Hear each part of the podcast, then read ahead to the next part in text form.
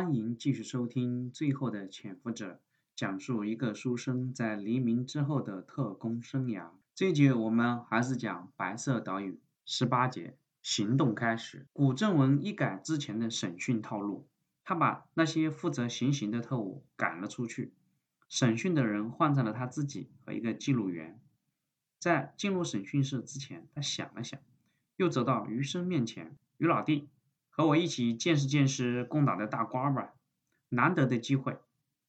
余生不知道他的目的何在，疑惑地看着古正文。如此重要，我怕耽误古处长的事啊。古正文笑笑说：“钟浩东是一个文化教授，自然不能以普通人一样的思维去对待。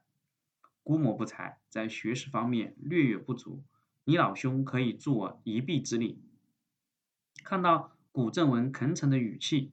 和表情，余生点点头，在古正文后面进了审讯室。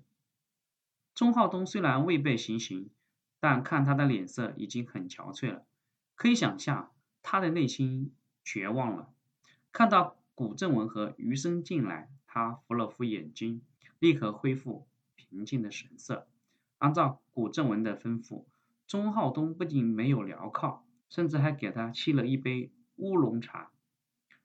古正文上来打招呼：“钟教授，乌龙茶喝得惯吗？还是给你换咖啡？”钟浩东面无表情说道：“都一样。”古正文稍显得得意的看了一声余生，余生明白这一问一答看似简单，但对审讯非常重要。审讯最怕的是对方闭口不言，一个字都不说，能说话甚至能寒暄。这对于审讯者是一个很好的开始。余生此时担心的正是林正亨是否将林峰的情况已经汇报给了钟浩东，而钟浩东会不会把林峰泄露出来？古正文继续说：“听说钟教授对《水浒》颇有研究。”钟浩东抬起头，奇怪：“不错，鄙人小有爱好。”古正文饶有兴趣的说道：“哈哈。”那太好了，我也喜欢这本书，尤其喜欢智取生辰纲那一段。如果先生不烦，我们聊聊吧。钟浩东没有接茬，古正文看了一眼余生，自说自话的讲起来智取生辰纲这段故事来。余生明白古正文是让自己随时补充和校正。果然，古正文虽然之前做过功课，有些地方讲的确实不怎么样。余生只能在边上随时纠正和补充，中间钟浩东只是偶尔抬起头看一看他们的双簧，其他的时间仍然在那里沉默。旁边的记录员一开始还记录一些，后来索性停下笔，看着两位长官在那里讲着一个蹩脚的故事。终于，古正文讲完了，他忽然话锋一转：“其实，钟先生你和刘唐。”无用，白胜之流有什么区别？钟浩东惊异的抬起头看着古正文，古正文接着说：“你和白胜一样，靠传递消息打个下手获得功劳，未来争取一官半职罢了。可后来呢？你你们这些当权者的工具什么下场？还是个死而已。”钟浩东鄙夷的看了一眼古正文：“你不一样也是个工具吗？”大家彼此彼此，古正文呵呵一笑。可我这个工具能让你这个工具变得毫无用处。死！钟浩东抽搐了一下嘴角。解放军快过海峡了，台湾解放指日可待。古正文仰头哈哈一笑。指日可待，能有多久？明天还是后天？可我现在就能让你见不到明天的太阳。钟浩东瞬间瞪大了双眼，余生心里凉了一下。钟浩东要顶不住了。古正文没有用行刑之类的粗暴方法，反而采用攻心战术，这是高明的方法。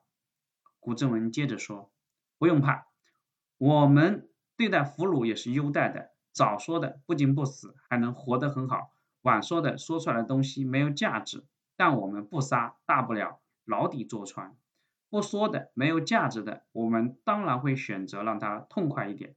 实不相瞒，你的太太还有林正亨之前都审讯过了。钟浩东摇摇头，我太太不会，林正亨更不会。古正文厉声说道：“那罗卓才、张一鸣还有其他人都不会说吗？”钟浩东脸上的汗珠开始流下来。为革命，为信仰而死，我死而无憾。古正文笑了笑：“死很容易，可惜死而无憾很难。你也不想想，台大那么多共产党被抓，如果你是上级，你会怎么？会不会是你这个负责人出了问题呢？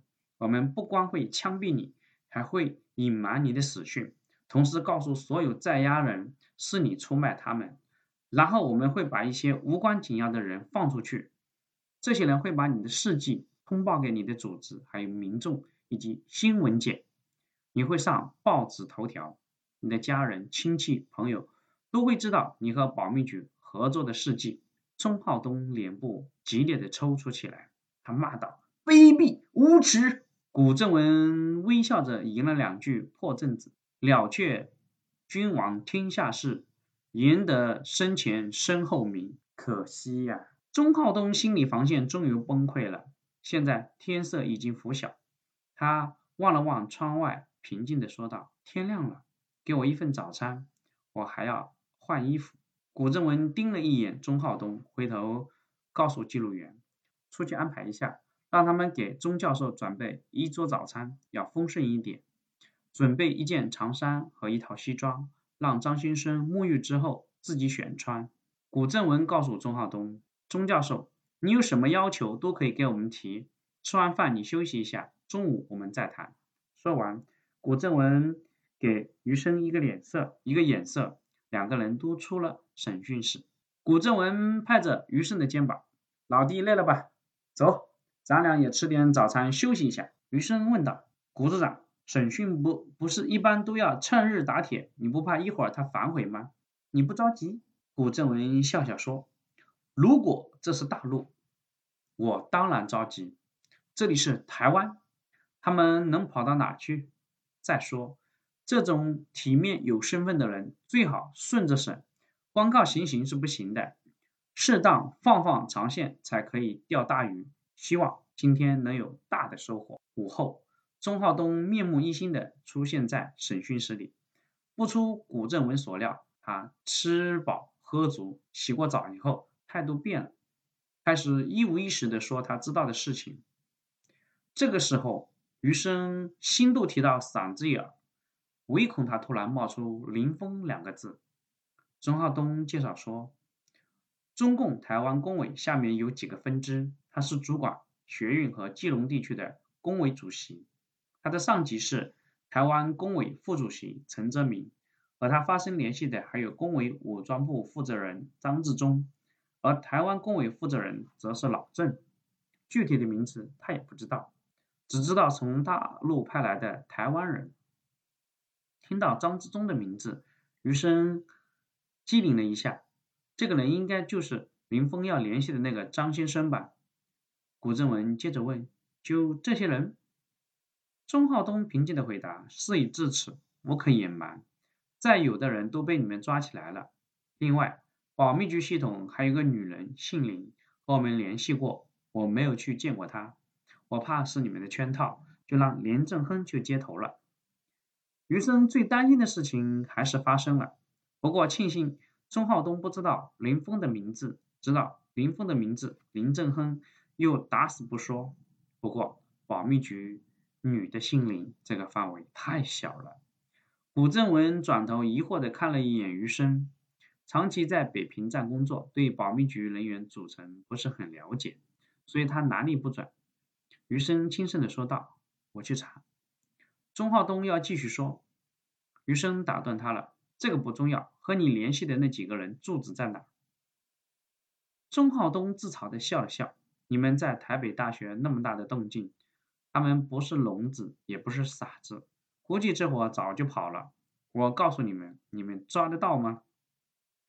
古正文笑了笑，这就不劳钟教授费心。你说出来，你知道的，其他的我去落实就可以了。钟浩东说了三个地址，然后把长衫拍了拍，能说的我都说了，你们准备把我送哪去？